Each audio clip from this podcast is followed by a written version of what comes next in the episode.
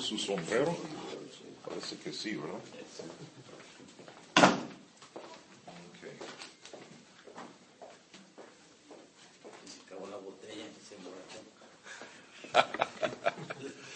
Bueno, Él les ama. Yo, yo no amo a nadie, hermanos, entonces ni modo. Ah, vamos a abrir las Biblias, por favor, al libro de Deuteronomio. Deuteronomio 32.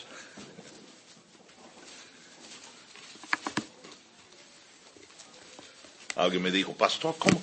La, gente luego no sabe cuando estés bromeando y cuando no está bromeando. Yo digo, mira, si la gente son tan mensos que no saben cuando estoy bromeando, ¿para qué los quiero aquí en la iglesia? Ya tengo más que suficiente menso en mi iglesia, no necesito más. Mira, capítulo 32, versículo 1.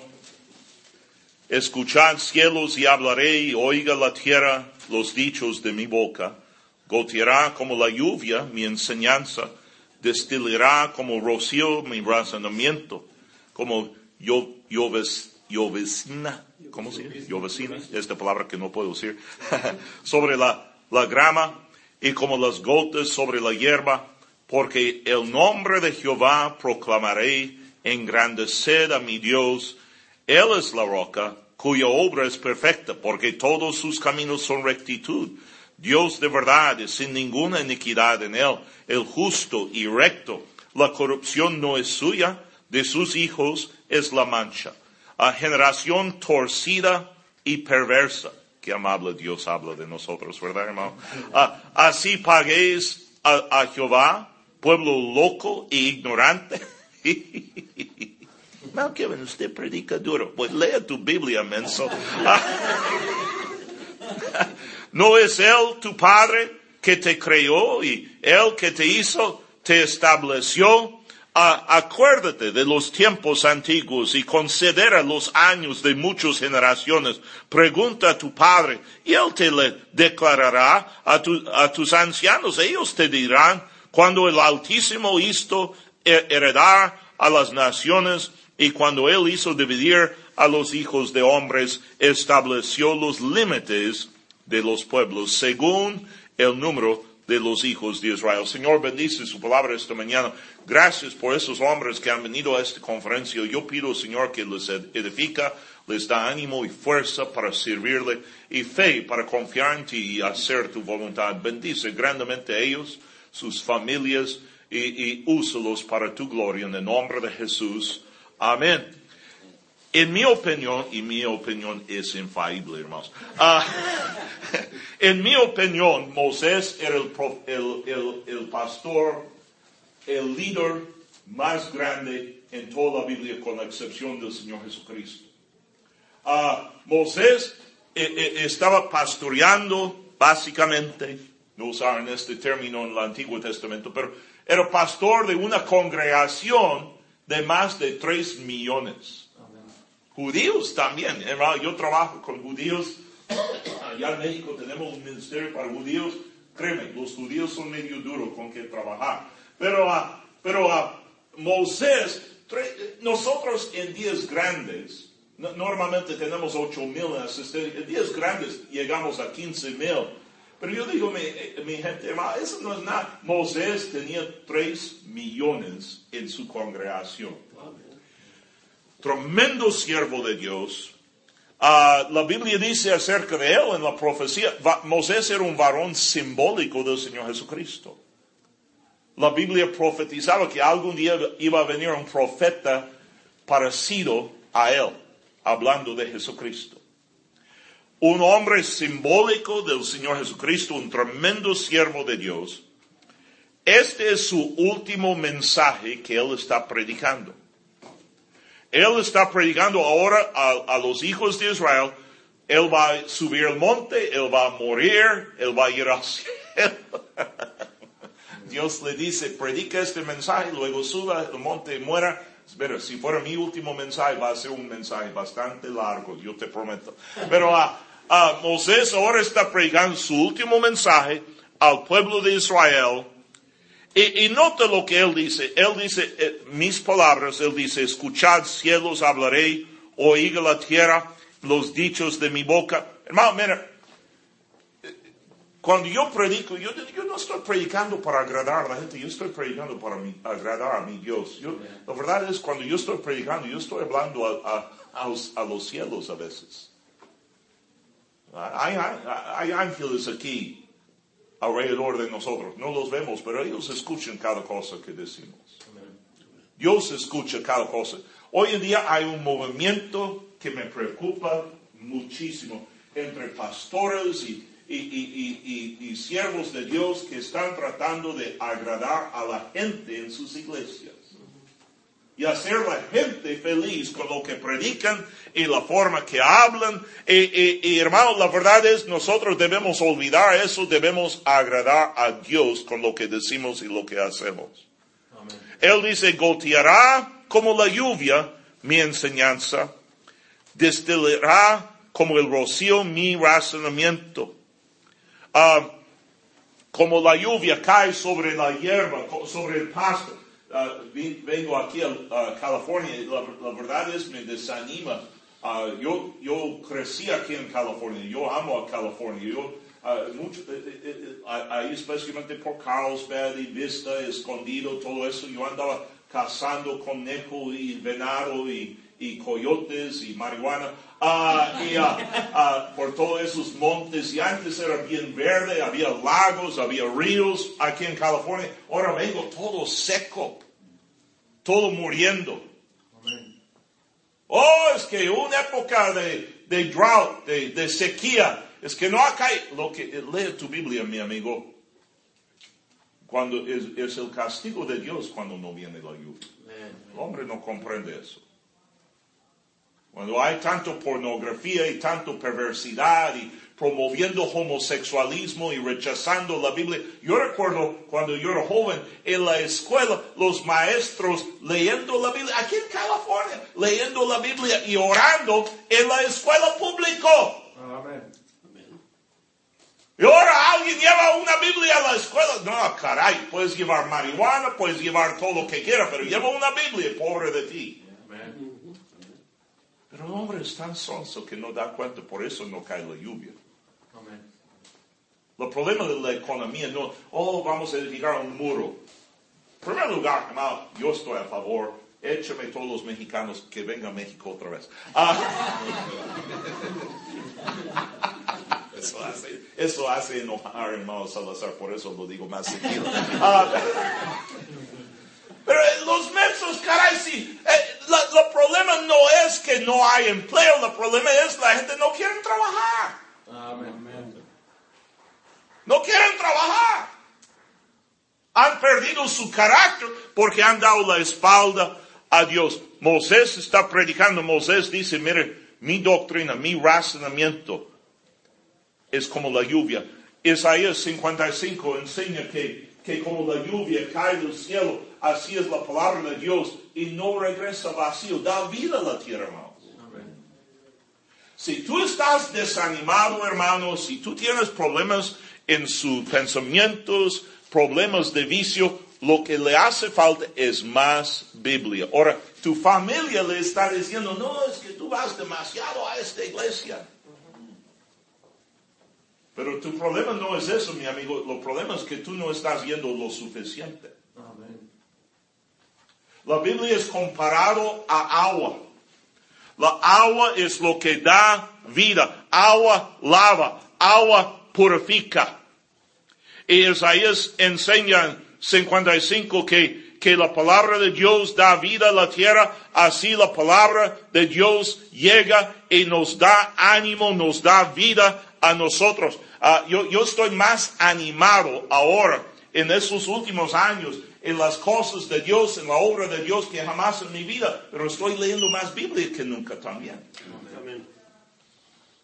Entonces, Moisés dice, mira, ponga atención a lo que yo estoy predicando. mejor que lo vemos.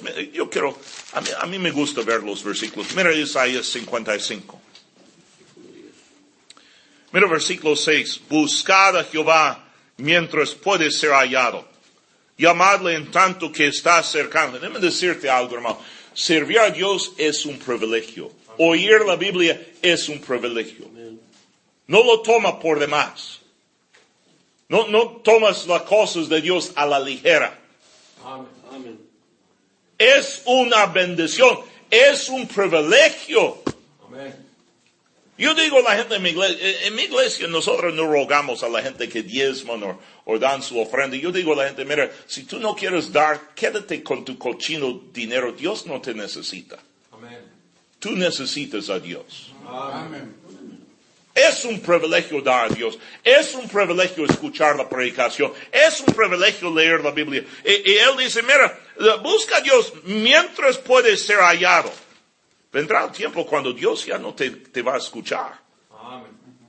Deja el impío su camino. El hombre a enuco sus pensamientos. Vuélvase a Jehová, el cual tendrá de él misericordia, y al Dios nuestro, el cual será amplio en perdonar. Amén.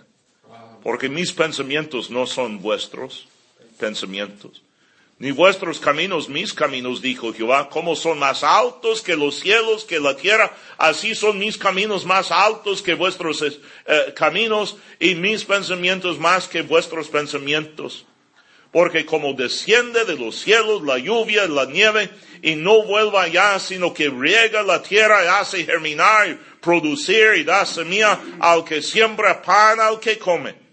Así será mi palabra que sale de mi boca no volverá a mí vacío, sino que hará lo que quiero y, no, y será prosperado en aquella para que le envíe. Los, los predicadores esta semana, Mal Robertson, Mal Wallace y otros hermanos, nos han estado diciendo, mira, necesitamos sembrar más semilla. El problema es, hermano, yo recuerdo, ah, yo fui salvo en, en uh, 1974, yo por tres años no fui a ninguna iglesia, luego fui a Perú y ahí eh, un predicador bautista me bautizó, me mandó otra vez a los Estados Unidos. Pero en los años 70 y, y, los primeros años de 80, en cada estado de los Estados Unidos, la iglesia más grande era una iglesia bautista fundamental independiente eran las iglesias más grandes, más fuertes de todos los Estados Unidos. Pero yo recuerdo en esta época, hermano, todos los hermanos de la iglesia estaban constantemente ganando almas. Los hombres cargando folletos con ellos y por todas partes yendo y, y hablando a gente de Cristo, invitándolos a la iglesia. Había un tremendo celo, tremendo ánimo en las cosas de Dios y por eso Dios andaba bendeciendo a las iglesias. Hemos perdido algo de este ánimo. Amén. Y el problema es que no estamos sembrando la palabra de Dios. No estamos regando la tierra y, compartiendo la palabra de Dios. Cristo dijo, el que cree en mí, como dice la escritura, de su interior correrán ríos de agua viva. Eso es lo que Dios quiere. Que estemos ganando almas. Que estemos hablando a la gente de Cristo. Que usted, hermano, tú no puedes compartir lo que tú no tienes. Alguien aquí eh, necesita un millón de dólares. Alguien aquí me lo comparte. No, no, yo no tengo. No puedes dar lo que no tienes. Tú necesitas levantar temprano en la mañana, hermano, leer tu Biblia, caminar con Dios. ¿Sí me está escuchando? Yo recuerdo en, los años 70, los, mira, yo antes de ser pastor yo trabajaba. No me gustó, por eso me metí en el ministerio. Pero ah, yo, yo tenía que trabajar uh, un tiempo, uh, tenía dos empleos. Yo estuve trabajando en JC Penney's, también estuve trabajando en un restaurante. Y, y, pero yo me levantaría a las cuatro y media de la mañana a, leer mi Biblia, a caminar con Dios, antes de entrar a trabajo a las, a las 8 de la mañana. Y, y, hermano, mira, tú no puedes compartir lo que no tienes. Y cuando la Biblia es su delicia, cuando es su gozo, Dios le va a bendecir, le va a prosperar y todo te saldrá bien. Hay un hermano que me hace años Ah, y en respuesta a la oración, un hermano me llamó, yo, yo estaba en la Ciudad de México, estuvimos llegando ya como mil en asistencia y, Y un día de la mañana un, un hermano me llamó y, y yo, yo, yo re- respondí a la llamada, me dijo, mira, mi nombre es Russell Anderson y usted no me conoce y yo no lo conocía. La, la primera vez que lo vi, yo no, yo no sabía quién era. Pero ah, él dijo, mira, usted no me conoce, pero yo estaba leyendo mi Biblia hoy a las 3 de la mañana. Este, este hombre levanta la a las 3 de la mañana para leer su Biblia todos los días. Es un hombre de negocios. Y dijo, a las, a las 4 de la mañana estuve leyendo mi Biblia y Dios me dijo, llama a Kevin Wynn y ayúdale a levantar su iglesia más grande. Y me dijo, ¿qué necesitas? Yo dije, bueno, hay un terreno a un lado de nuestra iglesia donde estemos y me gustaría comprarlo, es como mil metros y, y así podríamos hacer el oratorio más grande y crecer. Él dijo, se me hace muy pequeño, busca algo más grande. Él terminó edificando para nosotros un oratorio para 3.500 personas, unos dormitorios. La iglesia creció. Ah, hace ah, unos ah, tres años otro hombre me, me llamó y misma cosa, hombre de negocio, increíblemente ocupado, trabaja, hermanos, esos hombres trabajan 16 horas al día. Me, llama, mira, yo estuve leyendo mi Biblia y estaba ah, ah, ah, caminando con e- este hermano, se levanta a las 4 de la mañana y se pone a leer la Biblia en, la mañana hasta las 7 y luego se va a ir a trabajar todos los días y, y, y él nos mandó para hacer el otro lado del auditorio, hacerlo para 7500, comprar una bodega cruzando la calle. Hombres de negocio, hermanos. Hombres de negocio. No, yo estoy, estoy hablando de pastor, estoy hablando de hombres que trabajan en negocios y levantan y leen la Biblia tres, cuatro horas al día. Más que yo. Y Dios los bendice y Dios los prospera. Amén. La palabra de Dios es importante. Moisés está predicando su último mensaje. Él dice, mira, ponga atención a mis razonamientos, ponga atención a la predicación, ponga atención a lo que le voy a decir. Mira el libro de, de ah, Salmos, por favor. Salmos capítulo 12.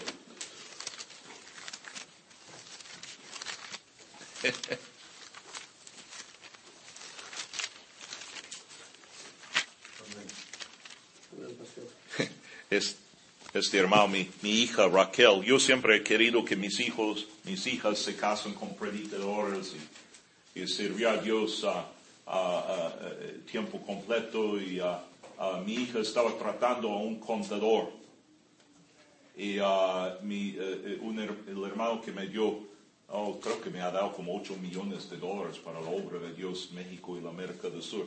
Me estaba hablando y estuvimos trabajando sobre algunos proyectos y levantando unas iglesias y haciendo algunas cosas y él, me dijo, ¿cómo va con sus hijos? Yo le estuve diciendo, pero ah, mi hijo Raquel está tratando con un contador y, ah, pues es cristiano. Well, claro, es cristiano y es buen hombre. Oh, sí, es buen hombre. Ya tiene 27 años, ya tiene su propio despacho de contabilidad y su propio ah, agencia y todo eso. Está echando muchas ganas y está sirviendo a Dios. Es maestro de escuela dominical y todo eso. Y, y dijo, oh, y, y, ah, y- tú no quieres que tu hija casa con él. Es- Esos, esos hombres de negocio, ellos, ellos son de segundo mano o qué, second class citizens. Ah, y la verdad es, Dios habló en mi corazón. Kevin, ¿qué hubieras hecho tú para el Señor si no había hombres en la iglesia que le estaban apoyando, si no había hombres laicos que le estaban apoyando? Ah, lea tu Biblia. Amén. Le- lea tu Biblia. Eso sería buena idea. Amén. Jacob. Él no era pastor. Era pastor de ganado. Abraham. Padre de la fe, Abraham.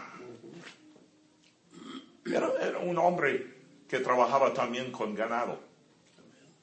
José. Daniel. Nehemías. Esther. Hermano, la mayoría de la Biblia está hablando de hombres que no eran predicadores y no eran profetas, pero escúchame, eran siervos de Dios. Cada uno de nosotros tenemos un llamamiento y un ministerio. Amén. Espero que me está entendiendo, hermano. Ahora, si Dios te llama a servirle tiempo completo, gracias a Dios por eso, hazlo. Pero si no, hermano, mire, yo tengo hombres en mi iglesia que no son pastores, no son predicadores, pero están trayendo cientos de personas a la iglesia cada semana. Amén. No pienses tú, porque Dios no te llama al ministerio o a predicar, que tú no puedes ser un siervo de Dios. Lea tu Biblia. Amén, pastor. Amén. Amén. Tú puedes hacer grandes cosas para Dios. Daniel no, no era, él, él, él trabajaba con el rey, Nehemías era el copero del rey. Pero Dios los usó para salvar a naciones. Amén. Dios te puede usar a ti también. Amén. Pero no si tú no caminas con Dios. Tú tienes que caminar con Dios. Mira, Daniel era un hombre clamando, ayunando, rogando a Dios, ayúdame a entender las escrituras más. Amén. Apreciaban la Biblia, apreciaban la palabra de Dios. Jacob luchando lo que él pensaba que era un profeta y luego resultó que estaba luchando toda la noche con el mismo Señor Jesucristo. Dios hecho carne. Él dijo, he visto Dios cara a cara. Amén. Y toda la noche luchando con, con Dios. Y, y- y- y le dijo, suéltame. Ya raya el sol, ya, ya, suéltame. Y dice, no te soltaré hasta que me bendices. Amén. Necesito la bendición de Dios para mí, para mi familia. Y Dios dice, ¿cómo te amas? Jacob. Jacob quiere decir transoso. Amén. Como algunos de ustedes quizás. Transoso. Chilango quizás. Dice, No, tu nombre ya no es Jacob. Es Israel. Porque tienes poder con el hombre y con Dios. Y Jacob dice, ¿cómo, cómo te amas? ¿Quién eres tú? Dice, ¿por qué preguntas por mi nombre? Lucha con Dios. Ora, hermanos. La historia de la iglesia es hecho de gran hombres, no pastores, pero hombres de negocio, hombres laicos que querían hacer algo grande para Dios. Amén. Un amigo mío, ah, yo, no, e- esos hombres son humildes. Ellos no quieren que use sus nombres. Me dicen, no digas nada en mi nombre. Pero un joven con que yo estaba en el colegio bíblico. Y ah, ah, ah, él, fue al colegio bíblico, pero Dios nunca le llamó a ser pastor o predicador. Y, él está trabajando conmigo en la obra. Y, estamos viendo, hermanos, cada semana como 30 mil personas veniendo a Cristo en los diferentes ministerios que, que estamos haciendo. Y es resultado de su trabajo. Él trabaja con maranos. Él trabaja con gallinas, con vacas. Pero me está ayudando en la obra de Dios en México, en Centroamérica, en América del Sur. Yo he visto a ve- a veces él llorando, diciendo qué bendición ver a esta gente siendo salvo. Tiene más corazón para las almas que mucho pastor que yo conozco. Amén. Él me dijo, Kevin, ¿cuántas horas por semana trabaja usted? Yo dije, bueno, 80, 90 horas la semana. Y y él dijo, ¿estás contando tu tiempo de, leer la Biblia? Y yo dije, bueno, sí lo estoy contando, eso, es- eso no es trabajo. Eso no es trabajo, él dijo, eso es tiempo libre. Yo leo mi Biblia dos horas al día eh, y eso es aparte del trabajo. Me regañó. Camina con Dios, hermanos. Amén. Amén. Dios va a prender un fuego en su corazón y, tú vas a poder apoyar al pastor y la obra de Dios. Salmos 12, versículo, a, versículo 6, dice, las palabras de Jehová son palabras limpias, como plata refinada en horno de, de tierra, purificada siete veces. Tú, Jehová, los guardarás. De esta generación lo preservarás para siempre. Alguien me llamó el otro día y ah, ah, eh, eh, nosotros ah, hemos añadido mucho gente en la iglesia. El año pasado cre- creció la iglesia por tres mil en asistencia. y nos hace falta Biblias y, una iglesia de Florida dijo, nosotros le damos todas las Biblias que necesiten y le vamos a dar Biblia. Y yo dije, amén, gloria a Dios, pero vamos a darle una otra versión de la Biblia. Y dije, bueno, gracias, pero no gracias, hermano. Mira, Dios prometió preservar su palabra. Amén. Y lo ha hecho. Amen. Lo ha preservado. Sí, pero que me están siguiendo, hermano. Sí, hermano. La Biblia es precioso. E- Él dice en Salmos 1, yo sé que lo conoce, pero quiero que lo veas. Bienaventurado el varón que no anduvo en consejo de malos, ni estuvo en camino de pecadores, ni en silla de escarnecedores se ha sentado, sino la ley de Jehová está su delicia. En su ley medita de día y de noche, será como árbol plantado junto a los corrientes de aguas, que da su fruto en su tiempo. Su hoja no cae. Tú no tienes que caer. Tú no tienes que caer con una ramera ahí en el trabajo. Y, y escúchame, cualquier mujer que duerma con un hombre que no sea su marido es una ramera. Primero de Corintios 6, léelo. El pastor es que mi mujer ya es vieja y este muchacho es bien jovencita. Este muchacho nada más quiere tu dinero. No seas sonso. Nada más bu- busca. Estuve predicando contra la unión libre. unión libre. ¿Qué, qué- eh, unión libre. Se contradice la palabra. Es una palabra que nosotros inventamos como la palabra gay. Gay. Son homo- tristes homosexuales, sodomitas, que van al infierno cuando mueren, pero ellos quieren siempre poner una palabra más amable. Eh, eh, Se contradice. Unión libre es como decir agua seco. o estás unido o estás libre. Pero yo dije, los que viven en unión libre es ah, eh, una mujer que vive con un hombre que no es una ramera. Después del culto llegó conmigo una gorda fea y me va al y yo quiero hablar contigo, pastor. Yo estoy viviendo con un hombre en, en unión libre. Yo no soy ramera, a mí no me gusta lo que usted predicó. Yo dije, bueno, señora, entonces, ¿por qué no te casas con él? Es que él no quiere casar conmigo. Pues entonces, no lo, ¿por qué no lo dejas? Y, y ella me dice, es que él paga la renta. Tengo unos niños, él nos da de comer. Y yo dije, ok, pues señora, mira, eso es lo que hace una ramera. Duerma con un hombre, tiene sexo con un hombre porque le da dinero. Y, y- y le dije, tú eres una ramera, nomás tienes un cliente fijo.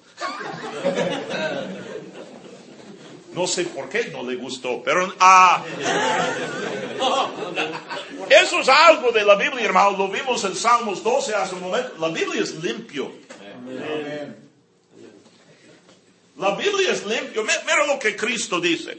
Libro de, de Juan 15.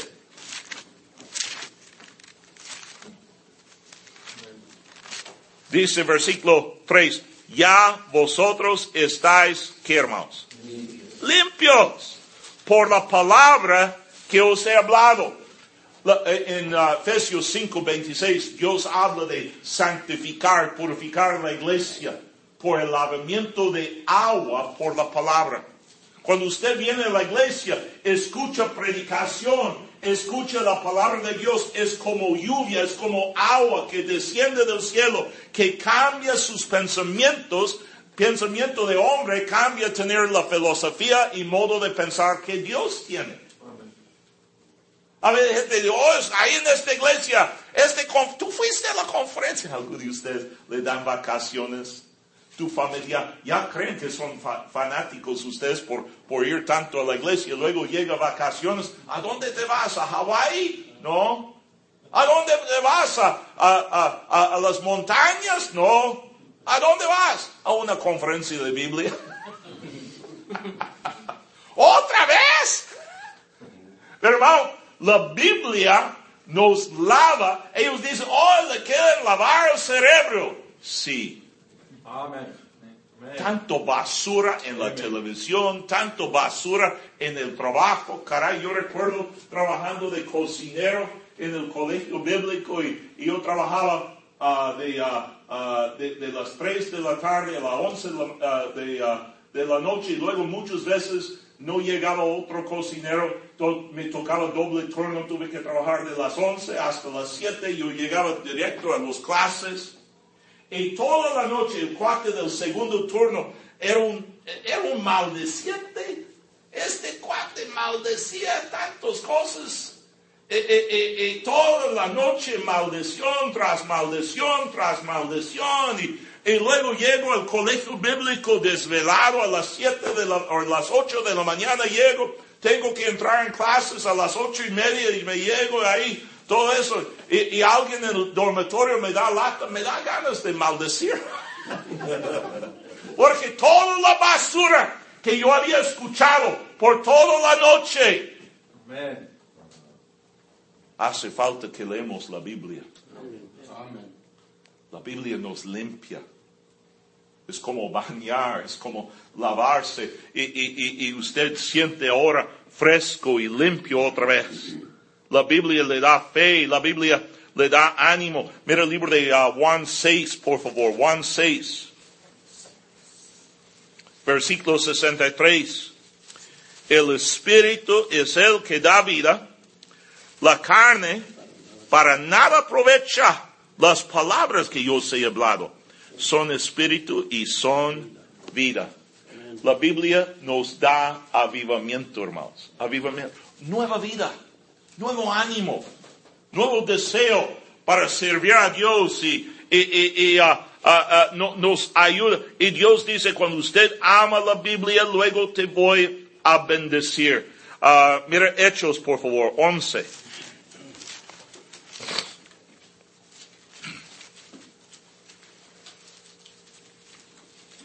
Versículo 13.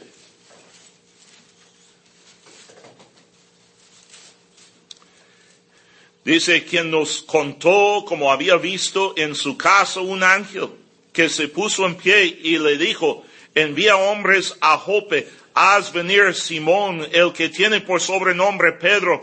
Él te hablará palabras por las cuales serás salvo tú y tu casa.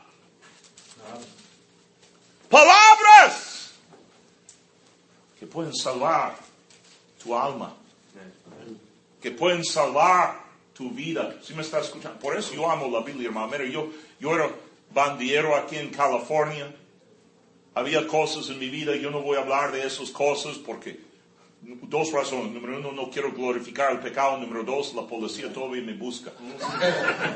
Estoy en California. Pero yo tenía un rifle a mi cabeza, había metido la bala, tuve mi dedo sobre el gatillo poniendo presión para suicidarme. Cuando gracias a Dios, gracias a Dios. Yo estoy seguro ahora que fue el Espíritu Santo. El pensamiento vino a mi mente. ¿Dónde va- vas después de jalar este gatillo? ¿Dónde vas? Y dejé poner presión en el gatillo, bajé el rifle en la cama y gracias a Dios había una Biblia ahí en, en- en el, en el librero, ahí en mi, mi recámara que pertenecía a mi madre. Y cogí la Biblia y abrí la Biblia y empecé a estudiar la Biblia. La Biblia me salvó. La Biblia me, me habló de Jesucristo y de su amor y de su perdón y de su sangre. La palabra de Dios da vida. Pedro está contando a la iglesia, ¿por qué fuiste con los gentiles? Y él dice, es que llegó un ángel, le mandaron traerme y hablarles palabras que les daría vida eterna. Amen. ¿Para qué tú vas a esta iglesia y nada más le andan predicando? Sí, pero esas palabras pueden cambiar la vida. Pueden cambiar tu destino del infierno al cielo. Puede, puedes salvar tu matrimonio, hermanos. Amen. Puedes rescatar su hogar. Puedes rescatar y salvar a sus hijos. Este libro e- es precioso. Moisés está, la última cosa que él hace antes de morir. Él dice, déjame, reúne la gente. Les quiero hablar de la Biblia. Les quiero predicar la palabra de Dios. Les predica su último mensaje. Ah, mira el libro de Deuteronomio otra vez. 32. Pongo un lápiz o alguno de ustedes todavía no lo ha encontrado. Si lo encuentro, no quiero que lo pierdas. ok. Deuteronomio 32, mira el versículo 6. Así pagáis a Jehová, pueblo loco e ignorante. ¿No es Él tu Padre que te creó, Él te hizo te estableció? No, no, nota versículo 5 también dice, dice aquí, la corrupción no es suya, de sus hijos es la mancha. They have corrupted themselves in English. Uh, uh, some of you guys speak English? Any? Okay, several of you. Uh, they have corrupted themselves. The spot is not the spot of it, uh, uh, the, of his children. They're a perverse and crooked generation. De sus hijos es la mancha. Generación torcida perversa. Nosotros echamos la culpa a Dios. Es increíble.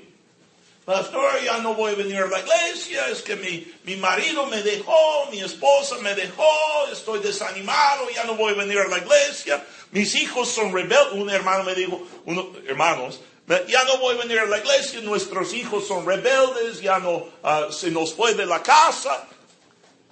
Yo no comprendo eso, hermano. Dios no tiene la culpa del pecado que hay en este mundo o la rebeldía que hay en este mundo. Si me está siguiendo, Dios no tiene la culpa. Dios ha sido tan bueno con nosotros. Nos, nos ha dado, primero nos da vida eterna. Eh, gu- guarda su lugar aquí. Mira, mira Juan 5. Juan 5. Versículo 24. De cierto, de cierto os digo, el que oye mi palabra y cree al que me envió, tiene vida eterna. No vendrá condenación, mas ha pasado de muerte a vida. Gloria a Dios. Usted oye la Biblia, cree en Dios que mandó a Jesús, cree en sus promesas, que Él ponga en la Biblia, Él te perdona el pecado, le da vida eterna. Si es la única cosa que Dios hizo para nosotros, hermano, eso sería suficiente para que seamos agradecidos con Él. Amén. Yo no quiero ser parte de esta generación ingrata. Pero si todo le va mal, si, si, si tú vas al médico y el médico le dice vas a morir. Hicieron una encuesta el otro día, Harvard y Yale, aquí en los Estados Unidos, un tremendo encuesta, tremendo estudio que costó millones de dólares, y ellos descubrieron 100% de la gente que nacen mueren. Ah. Todos vamos a morir. Los católicos mueren también, los ateos mueren también. Si, si estás enfermo, ti- si tienes problemas económicos, ¿cuántos tienen problemas económicos? Ok, to- a todo el mundo, ¿verdad? Pero ah, eh, ah, tienes problemas de, en la familia, to- le va mal, todo, mala suerte, chocó su camioneta, eh, su mujer te dejó y, y, ah, eh, eh, eh, eh, eh, eh, tu chihuahua favorito murió. Todo va mal. Pero cuando tú mueres, tú vas a ir al cielo y caminar las calles de oro Amén. y por toda la eternidad tú vas a estar feliz. Hermano, tú y yo ni podemos imaginar las grandes cosas que no nos esperan. Usted algún día, cada uno de ustedes, si es hijo de Dios, ¿cuántos son salvos? Levanta la mano. Amén. Ok. Ahora, Algunos lo están pensando todavía. Ok, bueno. Algún día usted va a ver la nueva Jerusalén descender del cielo, hermano. Una ciudad. 2.400 kilómetros de largo, 2.400 kilómetros de alto. Ciudad cuadrado. Hecho de oro. Calles de oro. Dios le va a dar una mansión. La palabra ahí, morada, en Juan 14, la misma palabra, en inglés dice mansion, la misma palabra griego que usaron para decir mansión. Amen. Y por toda la, la eternidad, tú vas a estar ahí disfrutando la vida. Amen. Vida eterna. Eso es suficiente para que usted sea agradecido y animado y feliz. Si todo lo demás le va mal. Pero la mera verdad es, hermano, Dios nos ha dado mucho más que eso. Mucho más. Debemos estar agradecidos con Él. La Biblia cambia su actitud para que Dios te pueda bendecir. Ahora, Él, él dice aquí, no, no, no, no, no seas, no pagues a Jehová, pueblo. Dice, la mancha es de nosotros. La mayoría de las veces, hermano, cuando nos va mal es porque lo que nosotros hemos hecho y luego queremos echar la culpa a Dios. Una señora me dijo el otro día, si Dios está bueno, ¿por qué hay tanto pobreza y tanto enfermedad, tanto secuestro y tantos problemas en la vida si Dios es tan bueno? Hermano, la paga de pecado es muerte. Nosotros echamos a perder este mundo Amén. y luego queremos echar la culpa a Dios. Tus hijos son rebeldes. Mira, ¿para qué te enojas con la iglesia si tus hijos son rebeldes, hermano? El pastor te está apoyando con la Biblia. El pastor dice, honra a tu padre y tu madre para que le vaya bien y seas de larga vida sobre la tierra. El pastor predica a tu mujer, somete a tu marido, obedezco. ¿Sí me está escuchando, hermano? El pastor te está apoyando, la iglesia le está ayudando, Dios le da su palabra, Dios nos quiere bendecir, nos quiere ayudar, y luego nos va mal y enojamos con Dios. ¿Por qué no te enojas con el cochino televisor? Ahí que le está metiendo basura en la mente de sus hijos y tu familia 24 horas al día. Amén. ¿Por qué no te enojas con el diablo? Amén. ¿Por qué no? Mire, usted debería decir, ok, me va mal, voy a ganar almas más. Amén. Chamuco. Voy a venir más fiel a la iglesia. Amén. Voy a leer más Biblia. Voy a... Cuando yo era joven, hace miles de años, a veces el diablo atacaba mi mente, mis pensamientos, tantas cosas que yo vi, ah, había hecho como bandiero, y, y el diablo atacaba mi mente, mi corazón, y, y con blasfemia y malos pensamientos. Lo que yo empecé a decir, ok, da, chamuco, tú quieres atacar mi mente, voy a leer la Biblia otra media hora. Amén. En, en lugar de ganar almas una hora, voy a ganar almas tres horas. Amén. Y cada vez que el diablo me atacó, yo me acerqué más a Dios. Yo creo, al fin el diablo me dejó en paz. Dijo, no, le estamos animando a servir a Dios mejor. déjalo". ¿Para qué enojamos con Dios? Amén. ¿Para qué seamos ingratos con Dios? La mancha es nuestra, no es de Dios. El pecado es nuestro. Eh, eh, generación torcida y perversa. Es el problema que tenemos. Debemos, hermanos, acercar a Él. Dios nos, eh, y luego eso rápidamente, mira, mira el versículo A. Acuerde de, de los tiempos siete antiguos, considera los años de muchas generaciones, pregunta a tu padre y él te le declarará los ancianos. Cuando el Altísimo hizo heredar las naciones, cuando hizo dividir los hijos de los hombres, estableció los límites de sus pueblos según el número de los hijos de déjame decir eso también, hermano. Dios es encargado de este mundo. Oh, ¿quién va a ser presidente? Hillary Clinton o Donald Trump. ¿Qué te importa? Dios es el que ponga los límites del hombre y establezca las naciones. Lo que debemos decir no importa, yo voy a servir a mi Dios. Yo voy a echar ganas, voy a trabajar para Él. Pero, pero él, él, él dice aquí, mira, Dios está en control. Recuerde eso. No hay tiempo, pero más adelante Moisés está exhortando al pueblo de Israel obedecer los mandamientos. Él dice, Dios le ha dado su ley. Dios, mis razonamientos son como el agua que desciende del cielo, que destila las nubes del cielo, le limpia, le ayuda, pero hay que obedecerlo. Un último versículo y termino. Mira el libro de Santiago, por favor. Santiago, capítulo 1. Nada es nuevo, pero todo es importante. Por lo cual, desechando todo inmundicia, abundancia de malicia, él dice, recibid con mansedumbre la palabra implantada, la cual puede salvar vuestras almas.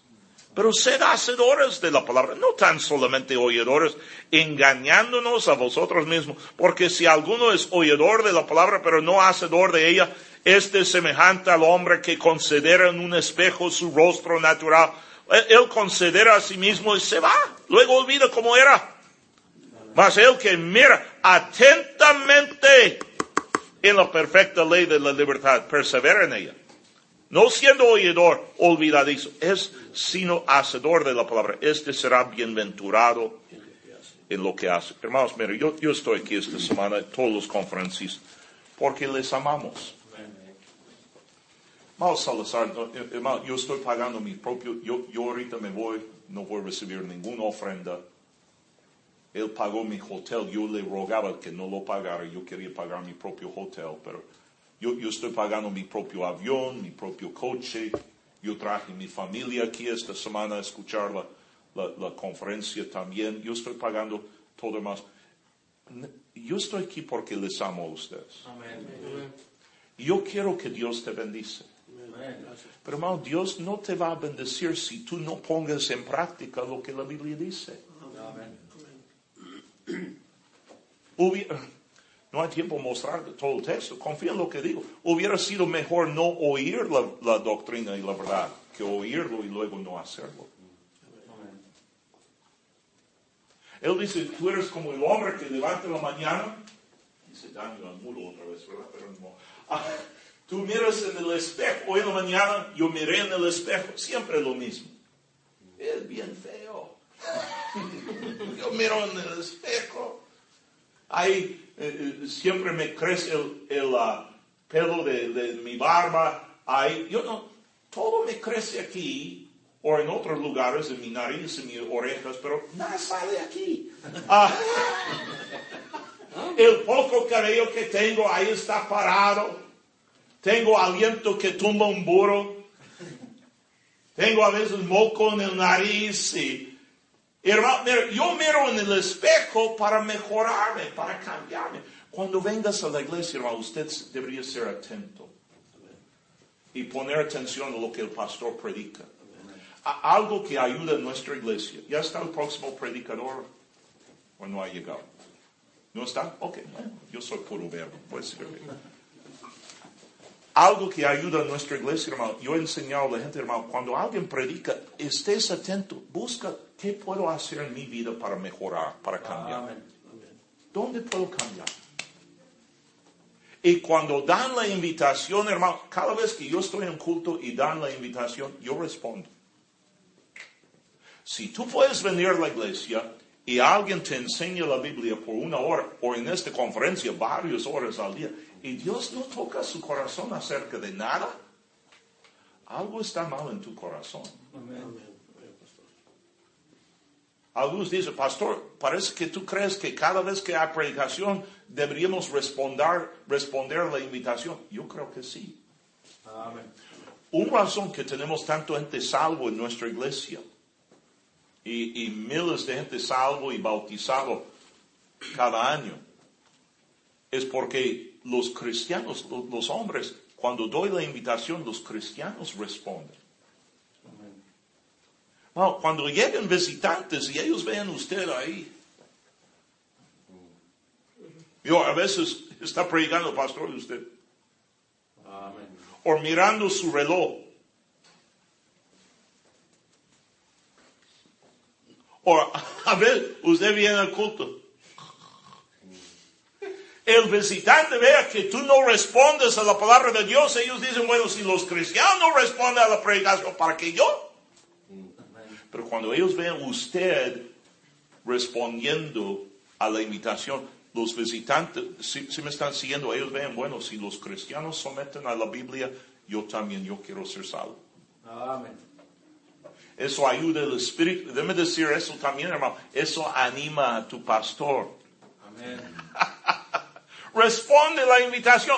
Hermano, mira, no digas eso a tu pastor, pero si fue mal el mensaje, vayas al altar y ora, Señor, ayuda a este pobre predicador a predicar mejor. Ah. Él va a pensar, wow, Dios me usó y ahí estás tú orando que Dios le ayude al pastor. Pero responde la Biblia, hermanos. Cristo habla en Mateo 7 de, de un hombre sabio que edificó su casa sobre la roca. Descendió la lluvia, sopló el viento, no cayó la casa porque estaba sobre la roca. Digo, así es el hombre que oye la palabra de Dios y lo hace. Amén. Han predicado sobre ganar almas, gane almas. Amén. Mira, Empieza poco, hermano. Yo, yo digo a la gente en la iglesia, mira, eh, eh, nada más salga una hora, una hora. Salga no hagas. Pero, pero salgas una hora fijo. Y, y muchas veces, después de un tiempo haciendo eso, se animan, se emocionan. Dicen, no, pastor, un, un hermano me dijo, nada más puedo salir una hora, no puedo salir más, pastor. Bueno, sí, está bien. Amén. Pero haz algo. Como dice tu suegro, haz algo inútil. Responde la Biblia. Dios te va a bendecir. Señor, bendice a esos hombres. Úsalos para tu honra, tu gloria, en el nombre de Jesús. Amén.